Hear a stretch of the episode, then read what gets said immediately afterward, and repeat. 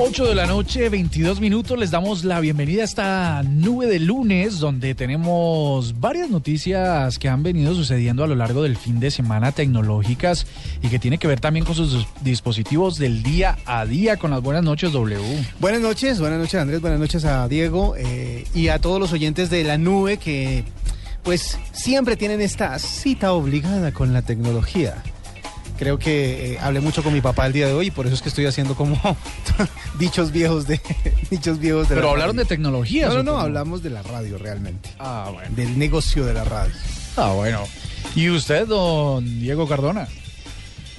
No, no, la cita es obligada. El que está escuchando es por lo que el programa es bueno. Eso es verdad. Eso es verdad. Y bueno. están con nosotros, sí. ¿Y qué tal si empezamos a calentar la nube? ¿Qué pasa cuando las nubes se calientan? Se siguen evaporando. Se evaporan, llueve. No, no, no, llueve. ¿No Cuando llueve? llueve? es porque se enfrían un poquito. Ah. Se condensan, se, Se unen, se unen todas las goticas que forman la nube, porque la nube es simple, la nube de agua, pues de lluvia, no la de la, la- la tecnológica. Eh, es un montón de gotas minúsculas que cuando se van uniendo, uniendo, uniendo, uniendo mucho, se condensan y empieza a llover. Pero si hay calor, no tanto. ¿Qué pasará cuando hay mucho calor en las nubes? Es complicado por la ¿Cuál- altura. cómo, ¿Cómo lo sentimos aquí en la Tierra? Porque eso seguramente va a ser lo que pase en esta hora larguita de tecnología. Mire, ¿qué tal, ¿qué tal si empezamos, muchachos, con, eh, y con las buenas noches para nuestros oyentes en todo el país, con la pregunta del día? Ah, de una.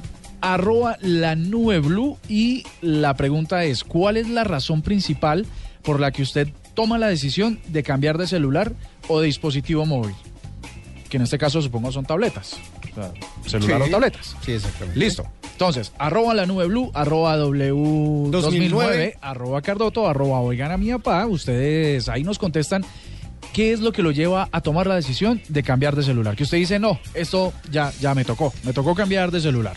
Doble. Mm, yo creo que la edad del teléfono.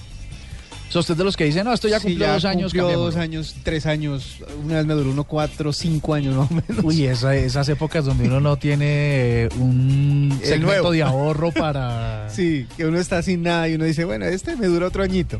sí, sí. y este sí, duró sí. otro Aguanta, añito. aguanta. Y aguantó un, eh, un teléfono, sí, cinco años. Cinco años. Cinco este años. sí duró, el anterior a este, que lo acabo de pobrecito. comprar, dos años. Pobrecitos los terceros hermanos, los segundos hermanos Claro. que heredan toda la tecnología mala del resto de los hermanos creo- que sí estrenan. Tengo un sobrino adoptivo que debe estar ya por el iPhone 3, tal vez. Ah, no diga. Sí, claro, porque ya, ya ha sido heredado. El S3 sé que está en una sobrina también. Ahora, la vaina, la vaina Samsung. curiosa es que un Apple iPhone 3 todavía tenga batería. Me imagino, no sé. Impresionante. O vivirá pegado a la pared. También. o sea, ya cierto. la tecnología Alámbrico. inalámbrica ya desapareció Bueno, de ese teléfono. A mí, Sé la que, que... perdón que interrumpa, sé que un S6 sí existe, un S3, perdón, todavía existe y es funcional, pues porque las baterías son cambiar. intercambiables. Se pueden Y cambiar. ese sí lo he visto funcionando. Pues en mi caso, la que hereda toda la tecnología que yo tengo es mi mamá. ¿Así? Pero toda, o sea, computadores, televisores, celulares, tabletas. Lo último que tiene mío es un iPad, un y, iPad será- 2. y ella no le dice, mijo, ¿qué es esto de Tinder? No entiendo. No, esa Por ahí me han escrito y no les he querido responder. Hasta ahí no ha llegado. Menos mal, pues porque la aplicación debe quedar en algún Sí, no punto, falta que en quede activa rastro. en una de esas. Pero, pero bueno, bien. Eh, Diego, Esto de Ashley Madison, ¿qué es, mijo? so- so- so- solas mujeres. Diego, ¿y usted por qué Bueno. decide cambiar de celular? Eh, uno, porque a veces ya está muy gastadito, muy viejito, muy, muy roñidito. Y el pobre iPad 1 eh, fui obligado a cambiar por culpa de las actualizaciones que decían, no, no, no, que qué le voy a yo actualizar ese iPad 1? Usted está loco. No, no, ya no más con sus actualizaciones en ese iPad. Usted ya úselo para guardar ahí, no sé, cualquier foto que tenga. Pero, pero el iPad 1, ¿por cuál lo renovó? Después de tiempo de no querer renovarlo, ¿lo renovó por otro iPad o por una phablet que llaman ahora? No, lo renové por un iPad mini. Sí, ¿Y lo, lo renové porque es que a mí los iPads me gustan es para leer cómics. Entonces, eh, eh, sí, me gustó y tenía buena pantalla. Ah, entonces usted va a ser de, de los que va a esperar con ansia el iPad Pro. Es probable porque también me gusta dibujar, también hago caricaturitas, entonces de pronto hay que ver si se le mete ahí la mano, si está lo suficientemente bueno y si se da la guerra con una tablet que vale 4 mil dólares, pues eh, no se pierde tanto como 4 mil dólares. Pues ahí está, eh, es lo que les queremos preguntar a ustedes. ¿Por qué razón le toman la decisión de cambiar de dispositivo móvil y tienen que renovarlo? En mi caso, que ah, no había contestado, en los dos últimos modelos es porque las aplicaciones que necesito para el desarrollo de mi trabajo corrían de forma errónea, errónea o deficiente. Pero digamos que los dispositivos eran buenos y solo los cambié porque necesitaba una, una mejor respuesta de los dispositivos. ¿Usted tenía antes de este iPhone un, un S5? ¿Un S5? Sí. Y... Yo le vi una cosa grandotota que era eso. Ah, ese era un Huawei. Un ah, Huawei como tablet, teléfono. Ah, era un 7, pero no recuerdo ahora cuál era la referencia. era Mate, Mate, sí, era una cosa. Accent, bueno, en fin. Eso tocaba hablarle por un lado y correr hasta hasta, hasta arriba, pegarse una trotada hasta arriba para escuchar. Exactamente. Un poco grande, pero, pero sí funcionaba. Pues con esta pregunta iniciamos la nube. Esperamos que nos acompañen a lo largo de esta hora. Si tienen preguntas para el doctor Muelitas, perdón, para el doctor Tecnología, cosas que ustedes quieran saber y que nuestros expertos les ayuden a resolver, ya saben, arroba la nube blue. Ya regresamos. Arroba la nube blue. Arroba blue radio Síguenos en Twitter y conéctate con la información de la nube. El terror cibernético, lo indeseable en la red, lo molesto de la tecnología. En la nube, esto es la nube negra.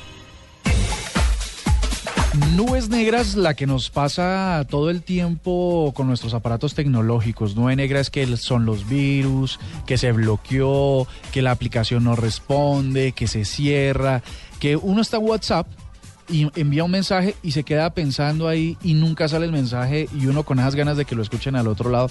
Ah, esas son las cosas que nos pasan al día a día como nubes negras. Y usted tiene una doble. Una nube negra, pues resulta que detectan un nuevo malware para Android, ya que la plataforma es tan popular y, es como tan como de código abierto que llaman. Sí, sí. Entonces, obviamente, crear eh, malware para esta aplicación pues es relativamente fácil para todos los que se dedican a las hackeadas. Pues la rama de, protección de dispositivos móviles de ESET, que es esta compañía también dedicada a la seguridad informática, detectó una nueva amenaza de malware para el sistema operativo más conocido y menos seguro del mundo. Eh, ese malware se le ha clasificado como un troyano del lock screen de Android y se trata de un ransomware que están tan de moda últimamente, ¿no? Ah, hagamos una pausa para decir que es ransomware? es ese es ese tipo de virus que secuestra sus datos y le cobra por devolvérselos. Exactamente, o sea que tiene una extorsión en vivo y en directo para un que secuestro virtual. Exactamente, un secuestro virtual. Em, si ustedes son usuarios de Android, pues hay que estar eh, pendiente de de este nuevo eh, malware que han detectado, aunque no es tan fácil, según dicen, no es tan fácil de, que se contagien porque necesitan ustedes aplicar eh, o instalar mejor una APK. Realmente la recomendación siempre es la misma, no se metan con cosas que no están dentro del Play Store o dentro de las eh, ventas de aplicaciones legales o garantizadas o certificadas por Google, porque pues esa es la manera más fácil de que ustedes pierdan los datos de su teléfono celular. Cada día, al parecer, según dicen los de ESET, cada día aparece uno nuevo y cada día aparecen más vistosos y más fáciles de convencer al usuario de que descargue y que simplemente le dé OK al paquete APK el punto APK. Si usted es de los que simplemente le da OK a todo lo que se atraviese, piénselo dos veces porque realmente cada día están saliendo más troyanos, más de este tipo de, malwares para Android. Como Android es la plataforma más popular actualmente y como es la que más se está aplicando para todos los dispositivos móviles, pues obviamente es la que más se puede atacar. ¿Sabe qué pasa? Que para aclarar un poco el concepto de doble sobre EPK o APK. APK, perdón. Eh, el, es que APK es lo que uno hace pues, después de Semana Santa, ¿no? O después de instalar esta Después, sí. Es, son son eh, los, los archivos instaladores originales que usted no los consigue en las tiendas de aplicaciones, sino que los consigue en las páginas de internet de los autores o de terceros. Pero, ¿quiénes llegan ahí? Usuarios que son un poco más avanzados, ¿no? Entonces, digamos que esta información que estamos dando es para usuarios avanzados, que se van a las páginas a buscar qué hay de nuevo. Pero todo está precedido de hacer algo que uno sabe de arranque que está mal. Entonces le ofrecen, con esta aplicación usted podrá examinar eh, las fotos de su compañero. Entonces usted va, sabe que eso está mal y busca una aplicación que está por fuera de las tiendas. Eh, con esta aplicación usted podrá conocer los datos de no sé qué y allá va a dar. Con esta aplicación usted sabe cómo tener contraseñas de Netflix gratis por toda la vida y allá va a dar. ¿No? Entonces, generalmente uno llega a esas aplicaciones buscando lo que no se le ha perdido y sabe que está mal. Exactamente. Si usted, mejor dicho, si usted ve esas ofertas de métase al Facebook de su novia, no No, eso no le, no le, no le busque. Eso es un problema para usted después. Don Diego. Eh, ¿Qué quiere? Le voy a dar a elegir. ¿Quiere una de las peores apps de la historia de la humanidad? ¿O quiere uno de los juegos más malos de la historia de la humanidad? Los dos. Los dos, bótelos. Voto, bueno, listo. Eh, un estudio que se llama Tripas Producciones, con doble P. ah, sí, porque iba a decir que, que, tenía un nombre de serio ese estudio. Tripas, no, doble P. Eh, Tripas Producciones sacó un juego que se puede jugar y descargar y se llama Pinochet 3D.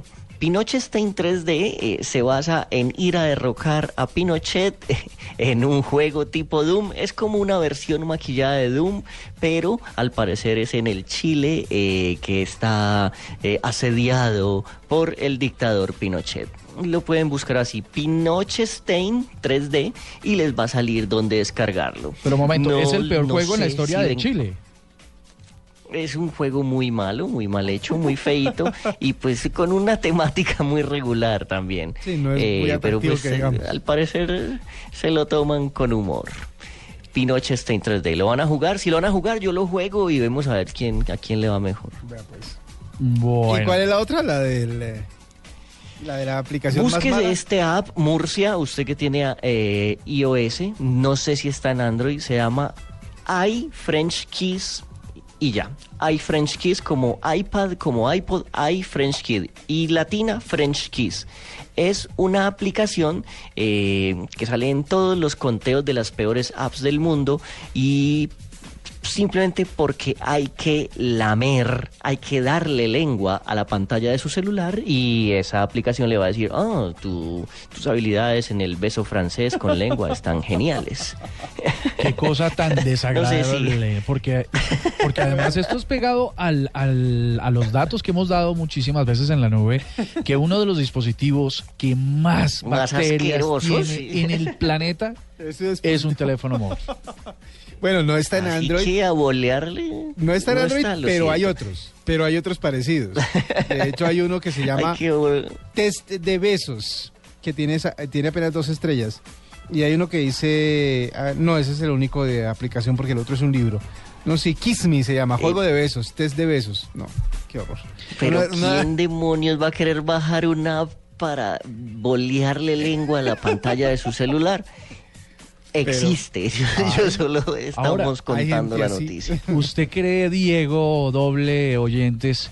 que esas aplicaciones están ahí, así tengan una, una estrella en una Aunque aplicación. Tenga una estrella, exactamente. Tiene 25 mil descargas, o sea que hay alguien que, los, las está usando para, como dice usted, chupetearse el teléfono. Vea, esta tiene un millón de descargas, la que le estoy diciendo, la de eh, juego de besos, test de besar.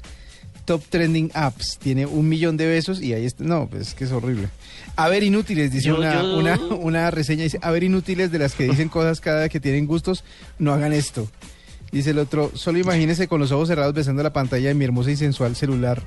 Qué pedo. Oiga, pero, pero, hay gente, hay gente que en realidad es adicta a, su teléfono móvil y que incluso puede quererlo más que a su mascota que a personas. Esto parece ridículo, pero así es. Imagínese que llegaran al punto de ah, adorar a su celular. Creo que pasa mucho en Japón, ¿no? Sí, sí, sí. Con, los nuevos lanzamientos la gente se enloquece con, con estas cosas. Bueno, pero yo, yo voy a seguir con la vieja usanza de practicar mis besos eh, con un mango chupado o con un zapote. mejor. O Aunque queden hilitos entre habrá, sí. habrá una que sea relacionada, por ejemplo, a bailar, la gente que aprendió a bailar o se miraba al espejo con una escoba bailando y tal. De pronto. ya después de este app yo creo que existen todos. Mire, les voy a contar mi nube negra. Resulta que hay una... ah, ustedes saben que es Keylogger, ¿no? Y Cardoto nos va a ampliar el- la, el- la definición. Keylogger, no, no. ¿Cuál es Keylogger? ¿Qué es Keylogger? Keylogger es una aplicación muy de nube negra que lo que hace es capturar los datos Ah. de todo lo que usted teclea en... Que se roba en- todas en tus, sus- tus, sí. Exacto, que es conversaciones, claves, todo. Es decir, es un es como una aplicación que ustedes les- Le le, un- instalan en su computador Le hace un seguimiento a todo lo que para teclea. espiar todo lo que usted teclea. Pues resulta que ya hay la evolución, llegamos al 2.0 del keylogger y tiene que ver con los smartwatch. Dicen que hay un algoritmo que ya que con los sistemas mm, los sistemas que ya vienen instalados dentro del dentro de los los relojes inteligentes, usted podría con el movimiento de sus manos, el reloj podría eh, saber cuáles son las teclas que usted está oprimiendo en sus dispositivos móviles o en un computador en un teclado. O sea, va leyendo su manera de escribir Exacto. y va prediciendo cuáles son las teclas que está oprimiendo. ¿Qué es lo que está oprimiendo? Entonces, es una super nube negra porque la gente cada vez más está subiendo a los smartwatch y lo que está pasando es que los eh, genios de lo malo ya inventaron una manera de capturar los datos que usted escribe, sobre todo si su reloj está en la mano con la que escribe. Habría que ya ponerlo en la otra. O Es la evolución. Sí, sí, y- hilar, hilar muy finito. Ahí está la evolución de las cosas malas de la gente mala que le quiere hacer mm, cosas malas a la gente buena. Ve, 9, 8 de la noche, 43 minutos. Vamos con un super invitado aquí en la nube. Arroba la nube blue. Arroba blue radio com. Síguenos en Twitter y conéctate con la información de la nube. Escuchas la nube en Blue Radio. Estamos con, mire, eh, las pruebas eh, del IFEX. Usted, usted presentó IFEX, ¿no? Sí, señor. Eh, Sí, el mejor de mi colegio, no quiero ser nerd, pero ¿cuán- sí. ¿Cuánto sacó usted? 348 cuando se medía así. Uy, buenísimo. Yo saqué 300, 318 puntos. 348 cuando... ¿Usted, Diego, cuánto sacó? 342. Ay, fue pucha, yo soy el, el- Gané. El quedado. yo soy el quedado de esta clase. Pero bueno, creo Bueno, pero ya está el pero era primero, el segundo y el tercero. Está, está en el podio. Pero, pero venga, le digo, no, no era tan malo para la época, me felicitaron y todo. No, pero no, bueno, es que cualquiera, no, es que hablando en serio, y no sé, realmente estoy un poquito desconectado del tema de cómo son las pruebas Saber 11, que así se llaman ahora, ¿no? Para los que están terminando su secundaria. Eh, pero el asunto es que en esa época los números eran hasta el 405, creo que era el máximo puntaje, que era pues respuestas perfectas y siempre lo investigaban. A cualquiera que sacara más de 350 lo investigaban. Eh, y eh, después de 310 todos eran pues de galardonados, o sea, eran de felicitación y de carta del rector y todo. Así que usted alcanzó a clasificar. al por un pelo. Pero mire, mire cómo ha evolucionado esto, a- eh, esto de las pruebas que tratan de medir eh, los conocimientos que tienen nuestros, es- nuestros estudiantes para, antes de su paso a la universidad. Ahora, pues la tecnología hace incluyente a, a esos estudiantes que por algunas características o condiciones de su salud no podían presentarlos. Ajá. Entonces hemos invitado a Jimena Dueñas, ella es la directora general del IFEX en Colombia, para que nos cuente una experiencia muy bonita que sucedió ayer con las pruebas Saber 11 que presentaron personas con, capa- con discapacidad auditiva. ¿No? Así que, Jimena, muy buenas noches y muy bienvenida a la nube. Hola, buenas noches. Un saludo muy especial para todos. Muchísimas gracias. ¿Podemos preguntar cuánto sacaste en el IFEX? Claro que sí. Icfes, 359. Tres y, uy, ya, ¿Perdón? Nos ganó a todos. 359. No, bueno. listo. 359. Pero 348 es 348 es cerquita y como dice Julián nuestro productor, con razón es la directora del ICFES. Con razón es la directora del IFEX y claro, porque tre- eso es un puntaje altísimo. Que hoy, hoy como eh, esos 359, ¿cómo se medirían hoy? Hoy el puntaje va de 0 a 500. En esa época era de 0 a 400. Entonces, no sé, con una regla de 3, creo que podría sacarlo. Ah. Pero no he hecho la tarea. pero bueno, regla de tres sigue siendo extremadamente alto. Pero bueno, te invitamos para que nos cuentes eh, ayer más de 400 jóvenes lograron presentar, gracias a la tecnología, su prueba Saber 11. ¿Cómo fue esto? ¿Cómo llegamos hasta aquí de que la tecnología ayude a, la inclusión? Esta prueba es después de la segunda que vamos a hablar ahora, es una de las pruebas más bonitas porque, como usted lo acaba de mencionar, es inclusión. Hay que tener en cuenta que las personas con discapacidad auditiva su primera lengua es el lenguaje de señas colombianos. ¿sí? Y su segundo idioma, por decirlo así, es español.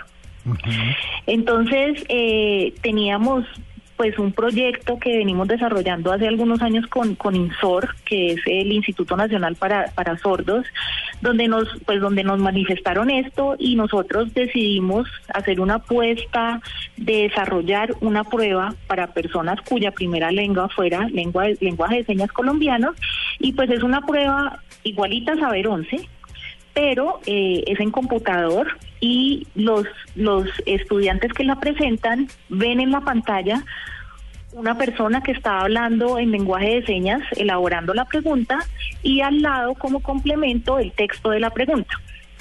Entonces, eh, les están hablando en su primer idioma y si hay algo por aclarar, entonces pueden leer eh, la pregunta que, que les están haciendo. Y esa prueba, pues es de verdad una experiencia muy linda. Ayer estuvimos acompañando a las personas que lo presentaron aquí en Bogotá, que fueron eh, 103 personas. Y, y, pues verlos a ellos presentar esa prueba es, es de verdad, eh, fue, fue muy, muy chévere. Cuando las personas tienen una, una discapacidad, por lo general desarrollan eh, habilidades extremas en otras áreas porque pues eh, como que el hecho de tener que trabajar más para, para entender o para comprender las cosas los hace desarrollar, por decirlo de alguna manera, áreas del cerebro que no desarrollan las personas entre comillas normales, ¿no? Eh, se, ha, se, ha, demostrado, se ha visto que estos resultados de estos exámenes puedan ser un poco superiores a los del común. Realmente la, la, pues lo que nosotros hacemos es preguntar las mismas cinco áreas excepto inglés, ya que español es su segundo idioma, como español escrito, pues. Entonces eh, tomamos pues español o comprensión lectora como como segundo idioma. eh, pero pero vemos que los resultados de los estudiantes se calibran, eso es como calificamos nosotros la prueba. Tienen exactamente las mismas escalas que las de Saber 11 y, ese es uno de los principios fundamentales de la evaluación estandarizada. Que, que, por ejemplo a veces nos hacen muchas preguntas en, en diferentes lugares de Colombia de por qué si yo soy una eh, minoría, entonces me hacen unas preguntas que sean referentes a eso, pero entonces estaríamos rompiendo el principio de la evaluación estandarizada y es que todos, todos aplican la prueba en igualdad de condiciones. Eh, yo tengo una pregunta y es, ¿se está pensando en otro tipo de discapacidades también o ya se está haciendo con los ciegos, con, con otro tipo de personas que no puedan como presentar la prueba de alguna manera? Y lo otro es, eh, ¿las comunidades indígenas tienen este tipo de pruebas o manejan la prueba de todo el mundo? Súper chévere esa pregunta. Sí, estamos en acercamientos con INSI, que es el Instituto Nacional de Ciegos. Eh, ellos tienen también desarrollado una, una plataforma donde las personas con discapacidad visual pueden leer en computador y escribir en computador. Entonces, usando esa plataforma de ellos y nuestro software, que es el que donde montamos nosotros la prueba estandarizada, eh, estamos empezando ya a trabajar para, para que ojalá el próximo año podamos también ofrecer una prueba para personas con discapacidad visual.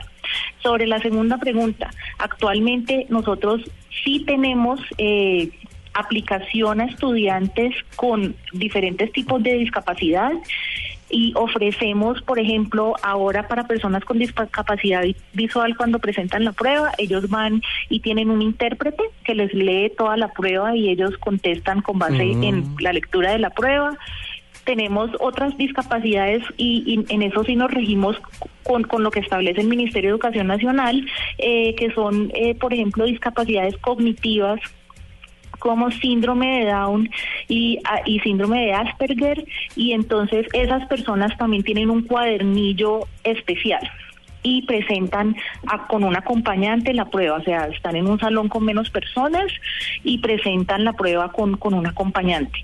En este momento para comunidades indígenas, que es la última parte de su pregunta, eh, no ofrecemos el, eh, la prueba en otro idioma que no sea español. Eh, otra cosa, otro principio de la evaluación estandarizada que nosotros hacemos es que tiene que haber masa crítica para que para que la evaluación pueda tener unos resultados que se puedan comparar, ser comparables con, por ejemplo, en, este caso tenemos eh, creo que el 1.1% de la población colombiana tiene discapacidad auditiva y en esta ocasión presentaron eh, el 2 de agosto 600 mil personas el, eh, la prueba para la prueba Saber 11. Entonces tiene que haber como una un, número de personas mínimo para que esta prueba se pueda se pueda llevar a cabo. Hay una cifra que destacamos, una cifra que destacamos de, de el informe que ICFES hace, hace sobre el tema, y es que el 35% de las personas con discapacidad auditiva saben leer y escribir. Sin embargo, eh, cuál es el eh, cuál es el alcance que va a tener este tipo de ayudas para para incluirlos al resto. Ah, pues van con intérprete. Ah, perfecto. Nosotros ponemos el intérprete. Ah, perfecto, perfecto. Mira, eh, Jimena, ah, en, hace un par de meses te entrevistábamos porque estábamos interesados en saber cuándo se daba el salto del papel al computador en estas pruebas porque claro, siempre son en miles y la logística es bastante impresionante y no usar la tecnología en estas épocas pues es, es un poco, digamos, casi incluso atrevido.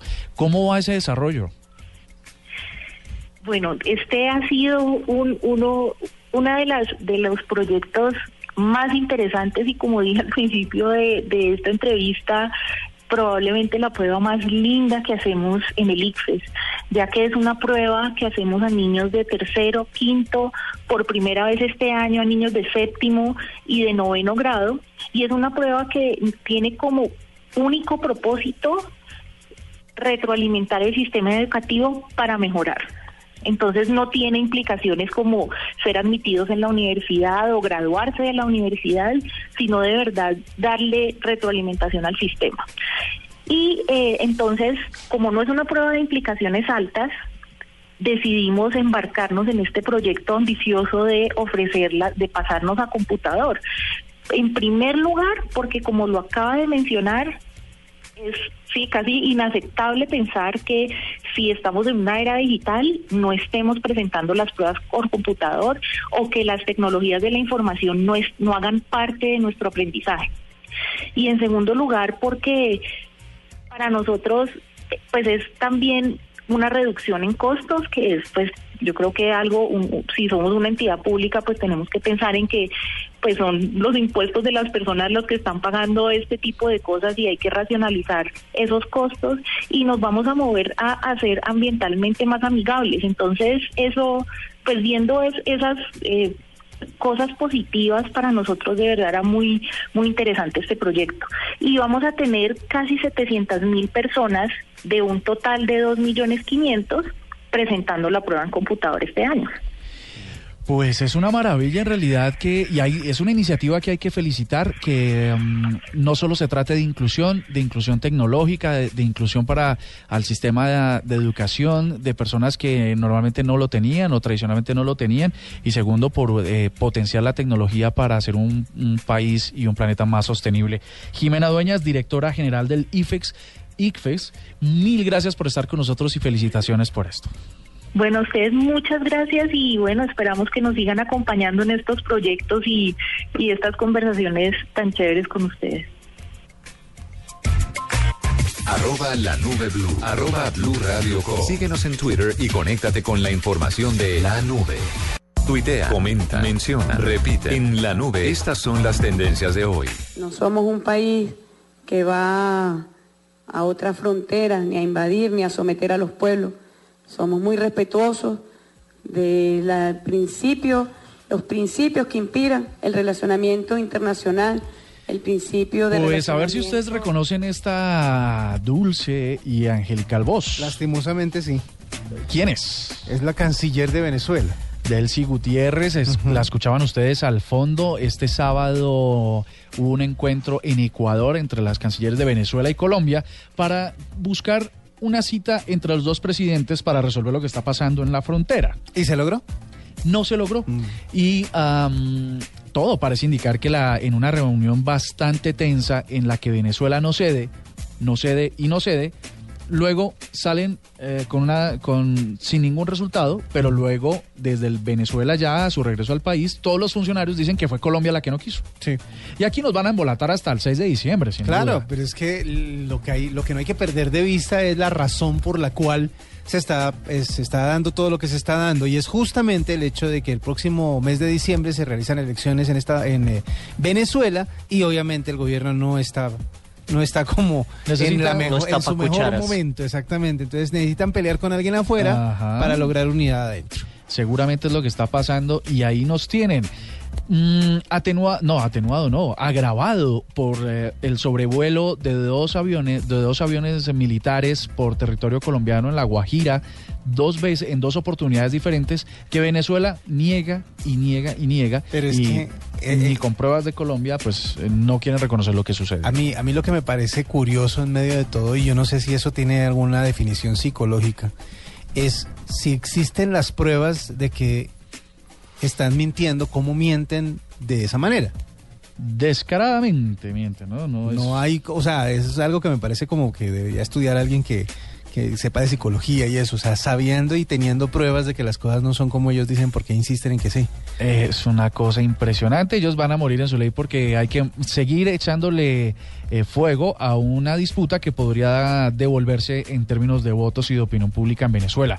Mire, eh, Delcy Rodríguez está siendo ah, atendida en redes sociales porque cada vez que nosotros en blurradio.com damos una noticia y sobre ella, sobre sus declaraciones y la compartimos en redes sociales, en ese mismo instante se disparan los comentarios. Mire que so- no, no quisiera ahondar en esto, pero mire, arroba moju- Hágale. Mojucaba está diciendo, ¿esta es boba o qué? Se hace vieja ridícula, al fin y al cabo es del combo de Maduro, ¿qué se puede esperar Estamos leyendo opiniones de los oyentes. de los oyentes? Mire, hay un... Lo único triste es que ella tiene nombre como de cantante de un conjunto de chucuchucu.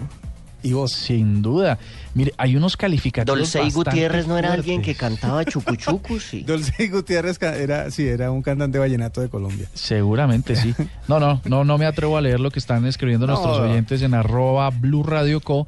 Cada, cada vez que la mencionamos, pues salen, salen a- a- en defensa pues del país y sobre todo en críticas sobre lo evidente que son las mentiras que nos están o le están Es tratando de vender al mundo. Es increíble cómo se paran en una mentira y no se mueven de ahí. Y contra esa falta de lógica, pues no hay nada que hacer. O sea, No hay ese es el nada momento que en el hacer. que uno dice, bueno, está bien, sigan, sigan peleando porque ¿qué más hacer? Una tendencia menos política es Arnold Schwarzenegger, y ojalá lo haya dicho bien, Schwarzenegger. Schwarzenegger.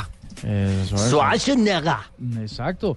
Ha sido tendencia al igual que Donald Trump porque Ese sí él lo dijo bien. va a sustituir al candidato a la presidencia de los Estados Unidos en The, Celeb- en The Celebrity Apprentice. ¿no? O sea, recordemos que The, The Apprentice, que es el, el original eh, reality de Donald Trump, en donde él supuestamente necesitaba un You're fired. Exactamente, necesitaba un ejecutivo para una de sus empresas. eh, hacía pasar por unas pruebas bastante complicadas a un montón de aspirantes ejecutivos. eh, les prometía un sueldo millonario y un montón de, de cosas. eh, y su frase célebre era esa que acaba de decir Cartoto. You are fired. Estar despedido. Y se hizo, Y- obviamente, ¿Y por qué, por qué no se llaman al señor Besudo si él hizo la versión en Colombia? pues digamos porque no, no, no, no tenía la fuerza que tiene Schwarzenegger. Creo que va, va- vamos a tener una, una, pequeña, una pequeña variación en el eh, tema de, en vez de decir estás despedido, creo que les va a decir esto. Hasta la vista, baby. Podría, Podría ser. ser. Ahí me Bueno, usted. pero se va uno con una sonrisa en Ah, la bueno, cara. sí, es verdad. Ahí está, podría ser. Mire, ¿y qué tal si hacemos esta última tendencia fusionada con un cambio de chip? Ajá. Hoy cumple 14 de septiembre 32 años Cumpliría 32 años la británica Amy Winehouse. Uy, ¿ya se fue hace cinco años? Cinco años. Ella hace parte ahora del popular club de los 27, los grandes artistas del mundo que murieron a los 27 años, generalmente asociados a causas eh, violentas, Sí, ¿no? Obviamente no De naturales.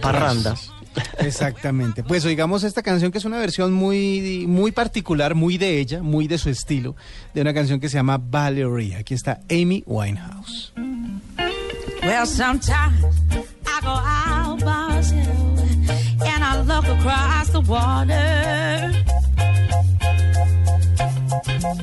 And I think of all the things what you're doing. And in my head, I paint a picture. Since I come home, well, my body's been a mess. And I miss your tender hair and the way you like the daggers. Won't you come on over? a fool.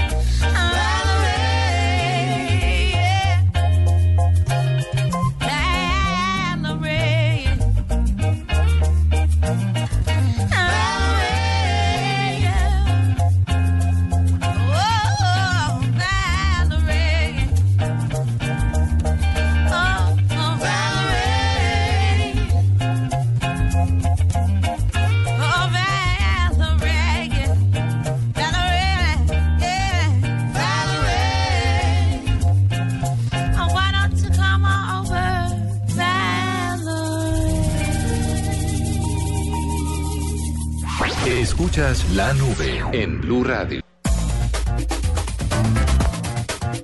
Hoy en el ABC de la tecnología, muchachos oyentes, vamos a hablar de una cosa, de una aplicación tecnológica que podría servirle para infinidad de usos, ah, sobre todo cuando usted tiene más de un computador o inclusive cuando usted tiene un computador en su casa, tiene un teléfono móvil conectado a datos y usted necesita accesar o hacer alguna operación pero no tiene nadie que lo haga, entonces usted lo puede hacer desde su teléfono móvil. Exactamente, usted simplemente debe tener su tele, su computador del que quiere sacar la información o el que quiere manejar desde cierta distancia eh, encendido y con un programa bastante sencillo de instalar que le permite a usted interactuar con él desde cualquier parte.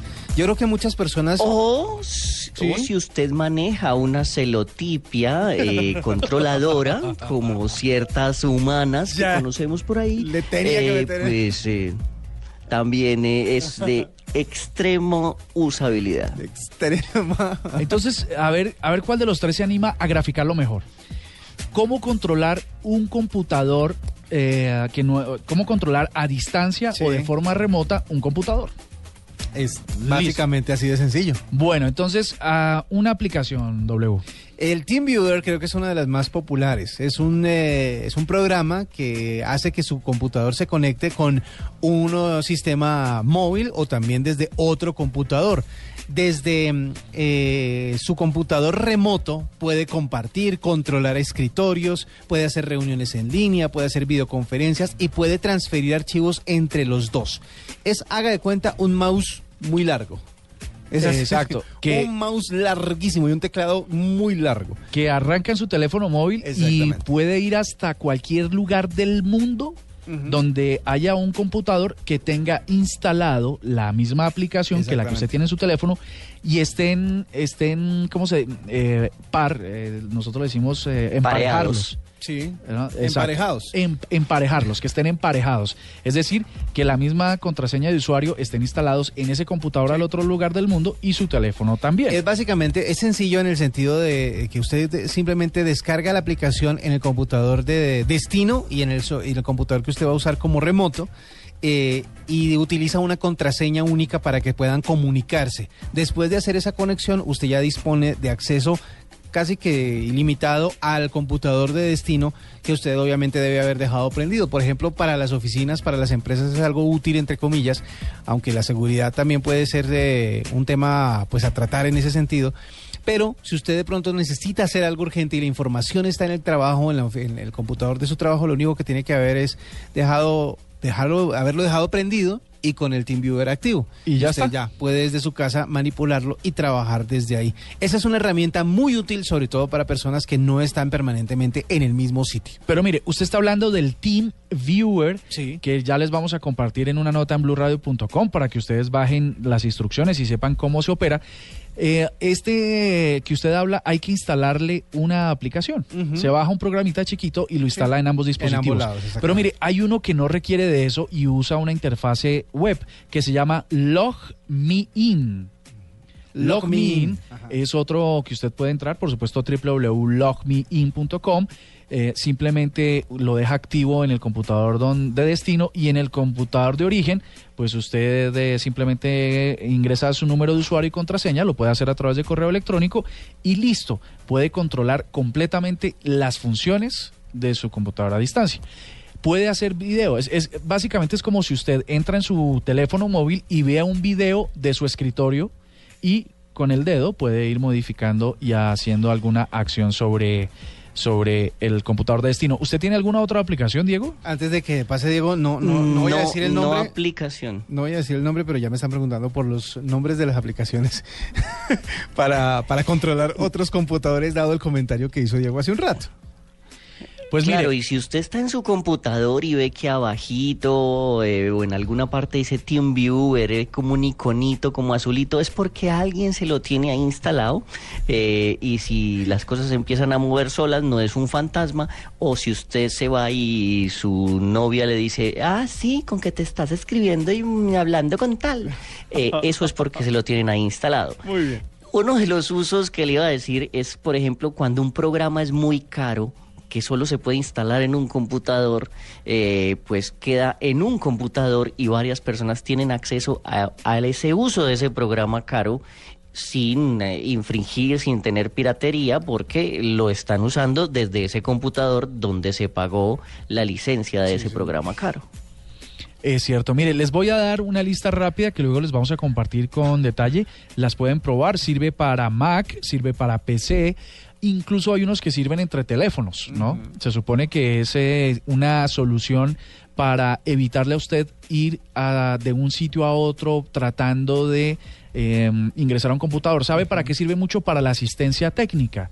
que ya Sobre también todo. está para los teléfonos. Entonces, eh, su ingeniero de sistemas que, o la persona, las- el técnico de sistemas que le ayuda a arreglar su computador, porque usted no es un usuario exper- eh, muy experto, pues entonces él le instala a usted el TeamViewer con una contraseña y cada vez que usted tenga un problema, él se conecta desde cualquier parte del mundo, llama a su computador y usted le da siempre una contraseña diferente para que él pueda entrar y repararlo a distancia sin tener que venir a la casa. Eso significaría menores costos seguramente a la hora de, de la solución o del arreglo que le hagan. Real VNC o Real VNC, B corta, TeamViewer, como les decíamos, Log Me In, Parallels Access o Parallels Access, eh, Remote Ripple, eh, otro se llama Fast VNC Client y Jump Desktop. Esos son los más populares, son los más seguros y ya se los vamos a compartir para que ustedes empiecen a, a tratar de resolver esas cosas que les quedan a distancia en lo que tiene que ver computadores. No de- ¿Celotípicos o celotípicas abstenerse? Sí, no, no, es para, sobre todo para cosas técnicas, Sí, ¿no? para trabajo, pues, o sea, eso es una herramienta. Sí, no, no, no, para- ell- ellos verán qué uso le dan, eh, eh, de más que de pronto alguna o, o alguno lo hará. Bueno, esta es una información entonces de servicio aquí en la nube, 9 de la noche, 19 minutos, y ya regresamos con más. Al servicio de su inseguridad. Arroba la nube blue. Arroba blue radio com. Síguenos en Twitter y conéctate con la información de la nube. Diego, lo del momento. Lo del momento es muy alegre y me gusta mucho y es que se lanzó el primer satélite de propulsión eléctrica. Ya empezó operaciones. Es un satélite que lanzó Boeing y es solo eléctrico, de propulsión eléctrica y empezó a operar. Eh, pesa cuare- 4.300 libras y es un satélite de telecomunicaciones que va a proveer servicios a Sudamérica, al Oriente Medio y a África. Y pues eh, parece ser que es bastante liviano y que es un buen paso hacia el futuro. ¿Qué hay del satélite colombiano? Eso quedó en veremos. Se hundió. Eso ni, ni idea. Ya nos dijeron, no, no perdamos plata en eso. Siempre es que la carrera aeroespacial y espacial es bastante costosa. Sí. Poner un satélite en órbita es bastante, bastante costoso. De hecho, cuando se inició esto de, de montemos un satélite para conexión a Internet, la idea era que lo hicieran entre varios países, entre Mercosur, luego que UNASUR, luego que... em, Pero con, el esa, ALBA. con ese compañerismo que se siente ahora entre los países latinoamericanos, creo que eso se Sí, demora. no, deje así. Se, se Deje demora así. un ratito. Bueno, el, el sistema de propulsión es bastante moderno porque utiliza iones de xenón. Él se llama Sistema de Propulsión de Iones de Xenón, XIPS. Y pues son eh, campos magnéticos que impulsan iones y que con solo 11 libras de xenón el satélite puede andar 15 años operacional. Mire, esa la, esa es la vida. cosa. Lo del momento. Lo del momento, vea, usted sabe que mucha gente tiene prótesis para, para suplir con eh, cuando tienen accidentes, cuando pierden eh, miembros o cuando pues están eh, eh, impedidos para realizar movimientos, utilizan prótesis. Pero resulta que las prótesis siempre han tenido el problema de no completar a la persona, es decir, no le dan sensaciones, no le dan la sensación de estar completos, etcétera, etcétera. Pues resulta que ahora los de DARPA, que es el Departamento de Investigación Tecnológica de la Defensa de Estados Unidos, han dicho que lograron dotar a un hombre de una prótesis de mano que le dio el sentido del tacto. Ah, eso sí es O sea, impresionante. pudieron conectarle la mano con unos electrodos a la parte del cerebro que tiene, pues recibe mejor los impulsos de las sensaciones y al parecer tuvieron éxito. En casi el 100% de los casos, el paciente que estaba vendado y al que le tocaban un dedo a la vez, o sea, los científicos se le acercaban y tocaban un dedo a la vez, él podía identificar cuál de los dedos de la mano artificial estaban tocando. O sea, él sentía, él alcanzó a sentir cuál, es el, cuál era el dedo específicamente que estaban tocando en su prótesis.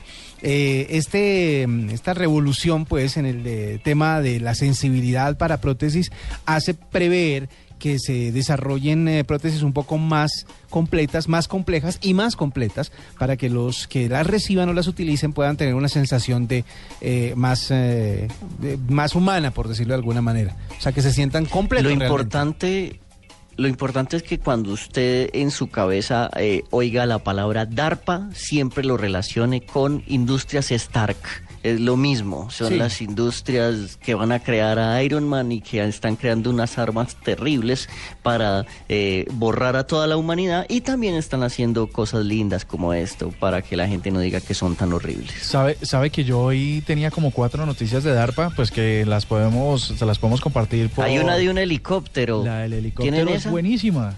¿Qué tiene? Sí, es un helicóptero Es el- eh, el- que el- están el ensayando. helicóptero que el helicóptero tiene patas, tiene patas como de un insecto. Entonces el helicóptero va a poder aterrizar en terrenos bastante eh, quebrados, Eso bastante una- difíciles, donde un helicóptero con esquíes como el de siempre no va a poder aterrizar. Eso es una libélula. Imagínese usted eh, esas, im- y esas imágenes de la gente que, que esquía, so- pues obviamente por sobre la nieve. Sí. que van doblando sus ro- sus rodillas para poder compensar el desnivel del terreno. Exactamente. Estos, estos helicópteros, ya les vamos a compartir eh, un video en blueradio.com con, con el funcionamiento del helicóptero. Eh, suponga usted que aterrizan un portaaviones en medio de una gran marea. O sea, las, las olas son impresionantes. El buque se mueve para lado y lado. Con estas eh, helicóptero con patas, el helicóptero siempre está en la misma posición porque las que se mueven al ritmo de las olas son las patas. Vea pues. O sea, DARPA funciona. Es impresionante. Ustedes se meten al, can- al canal de YouTube de DARPA y se encuentran con unos experimentos, todos por supuesto enfocados a la industria militar o a un uso militar, porque para eso tra- eh, trabajan para el Departamento de Defensa de los Estados Unidos.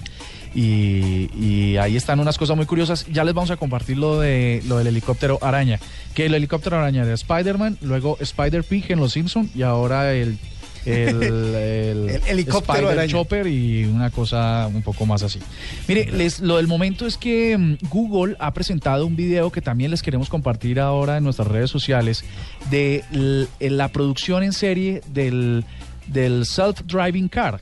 Del carro que se maneja solo. Ustedes vieron que en el proyecto de, Go- de Google Street View eran carros normales con unos dispositivos externos que iban tomando las fotos. Sí, señor. Imagínese ese mismo carro, pero ahora el, el- la cajita, el huevo, porque es como un huevito gigante de Google con los mismos dispositivos para poderse controlar. Hicieron unas pruebas eh, de- masivas, montaron a niños, a ancianos, a personas que no tenían ningún conocimiento en conducir un vehículo, los montaron por ahí y los sacaron en las calles de Mountain View a hacer la prueba.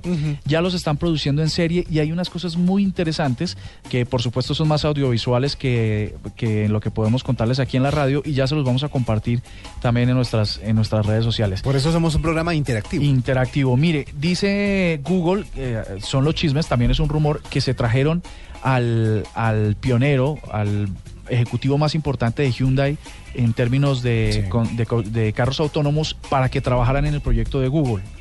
Dicen que para el 2020 van a inundar o tendrían que estar inundando las calles de los Estados Unidos estos carros que se conducen solos. Para parafrasear a mi amigo Diego Cardona, eh, Google es Skynet. Skynet. Eso exactamente. y pues si ese carro se va a llamar el huevo, entonces uno puede salir a decir, mi amor, vamos a darle No, no, no, huevo". no, hombre, no, hombre, no, no, no, no, no, no, no. No, digamos que en español va a tener otro nombre. Sí, eh, Ah. pero mire, lo, lo- lo de Diego es siempre darle ese No, toque de digo. Entre lo tecnosexual a las, a las noticias. Muy bien. Pasemos a ¿Qué algo más. tienes de sexual? Hagamos algo más eh, trascendental. más Hacemos algo más trascendental y más misterioso. Juanje, buenas noches. Buenas noches, ¿cómo estáis, compañeros? Fabulosamente. A la hora de cambiar un dispositivo móvil, ¿cuál es eh, en lo que piensas? ¿Por qué lo cambias? A la hora de cambiar un dispositivo móvil, y bueno, yo los aguanto hasta que se me destruyen totalmente, o me los roban, o los pierdo. Lo cambia por pena. Es que, hay- es que hay, una, hay una versión que dice que por pena se puede cambiar, porque ya le hacen bullying a uno cuando uno tiene el teléfono más viejo de los amigos. Sí. Ya le hacen bullying, entonces ya uno por pena lo Sí, es cambia. verdad, es que hoy día el teléfono móvil es un signo de Claro. distinción. ¿Recordáis vosotros que sois gente de tecnología hace muchos años cuando salió el teléfono móvil, que es el top top, era un teléfono que era marca Vertu? No sé si recordáis eso. no, Sí. pero ya lo estoy googleando. Vamos a ver, Vertu era, el- eh, te costaba un teléfono como 100 mil dólares y tenías en vez de contestador una secretaria.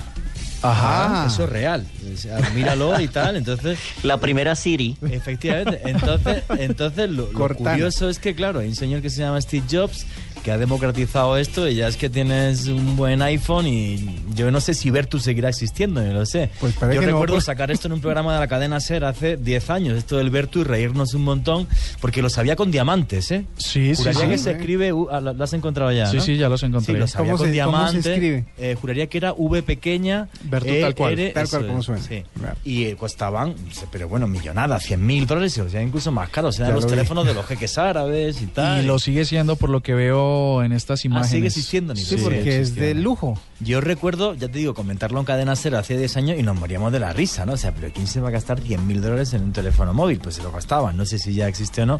Pero claro, yo creo que ya Vertu no tendrá ni siquiera todas las comodidades que tiene un, un iPhone 6. A no ser que sea la secretaria que ojalá esté en buenas condiciones y uno vaya con ella a todas Entonces, partes. iPhone 6 a la basura, obviamente.